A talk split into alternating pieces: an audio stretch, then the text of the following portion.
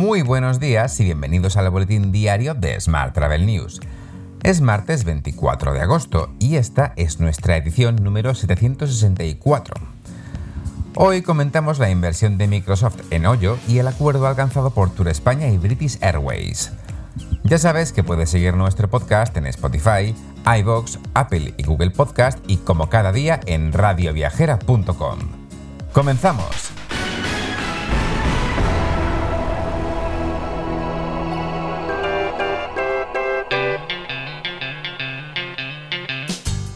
Jet2 ha pedido al Reino Unido que levante las restricciones de viaje. Más concretamente, el operador ha lanzado más de 10.000 asientos este verano para destinos que se encuentran en la lista verde. Cambiamos de asunto. Los pisos turísticos ultiman una batalla judicial contra el Ayuntamiento de Madrid. Todo porque, tal y como leemos hoy en el diario 5 días, la nueva ley limita la presencia a bajos y primeras plantas, algo que ya hicieron otras ciudades como Valencia, pero además lo hará con carácter retroactivo. Más temas. Tour España ha firmado un convenio con British Airways con motivo de la apertura y progresivo incremento de capacidad en las rutas aéreas. El importe máximo total de la inversión será de un millón de euros. La finalidad de este convenio es la promoción del destino España en el Reino Unido, así como el fortalecimiento del posicionamiento de los destinos, productos y experiencias turísticas de España.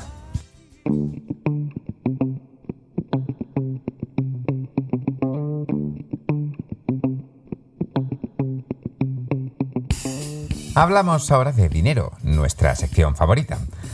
El número de startups de viajes y movilidad ha crecido un 5% en lo que va de 2021 respecto a 2020, según el informe de inversión en startups de tecnología de viajes y movilidad de Lufthansa Innovation Hub. Dicho estudio registra 2.800 startups en seis segmentos de transporte terrestre, aviación, alojamiento, tecnología avanzada, asistencia en el viaje y las fases de buscar, inspirar y reservar. Las principales conclusiones del informe revelan que se espera que la inversión en las nuevas empresas de viajes en 2021 vuelva a ser de unos 44.000 millones de dólares, tras haber experimentado un descenso del 14% en 2020. Más inversiones. Microsoft ha financiado finalmente con 5 millones de dólares a Hoyo, firma respaldada por SoftBank poco antes de que la cadena hotelera india planee salir a bolsa. El mes pasado, la agencia Reuters publicó que Microsoft estaba en conversaciones avanzadas para invertir en Hoyo, que contará con una valoración cercana a los 9.000 millones de dólares.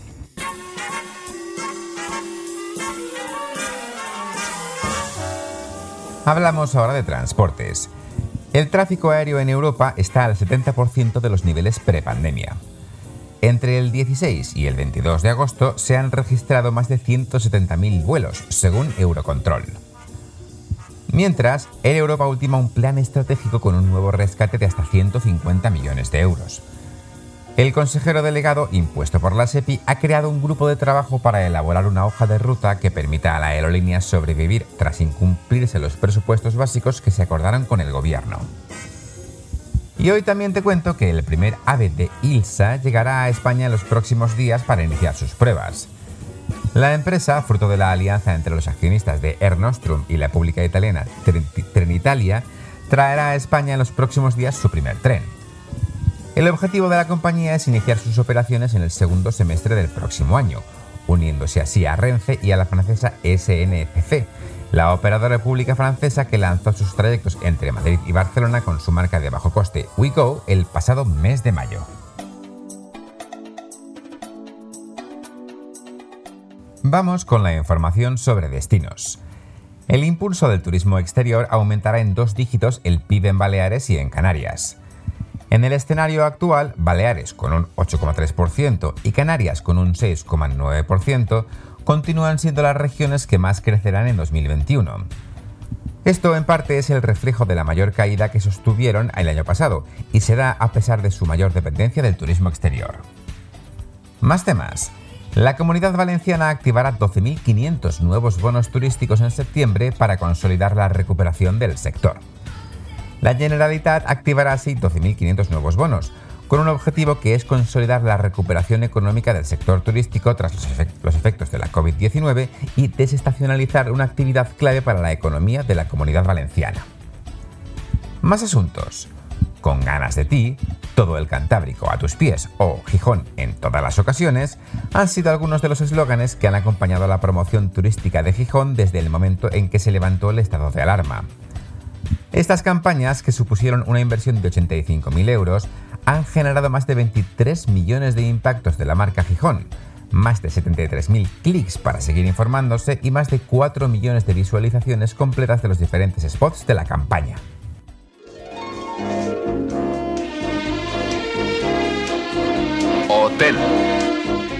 Vamos con la actualidad hotelera. Los hoteles de la comunidad valenciana empiezan a ver datos positivos tras la quinta ola de COVID-19, según ha avanzado este pasado lunes la patronal hotelera Osbeck. La asociación considera que el trabajo y el esfuerzo de la industria turística de la comunidad valenciana en materia de seguridad ha dado sus frutos, esto es, incidencias casi inexistentes y confianza del consumidor. Por su parte, José María Román, vicepresidente primero de la Diputación de Cádiz y responsable del Patronato Provincial de Turismo, ha dado a conocer este pasado lunes las mejoras que se están llevando a cabo en los establecimientos de la red de hoteles de Tugasa, en la que la institución provincial invertirá 1,5 millones de euros en 2021. Más asuntos. Marriott International abrirá 10 hoteles en Turquía en 2022. La compañía espera que su cartera en el país otomano abarque 43 propiedades y más de 7.000 habitaciones. Más aperturas. El Hotel Botánico and Oriental Spa Garden reabre sus puertas el 1 de septiembre y lo hace después de una completa renovación de sus instalaciones que lo convierten en uno de los hoteles más elegantes de Tenerife. Y por su parte, el Hotel Intercontinental de Madrid abrió este pasado lunes tras el cierre por la pandemia. En el último año y medio ha cometido mejoras en las instalaciones técnicas del hotel. El establecimiento, inaugurado en 1953 como el primer hotel internacional de España, nunca había cerrado sus puertas hasta la llegada de la pandemia.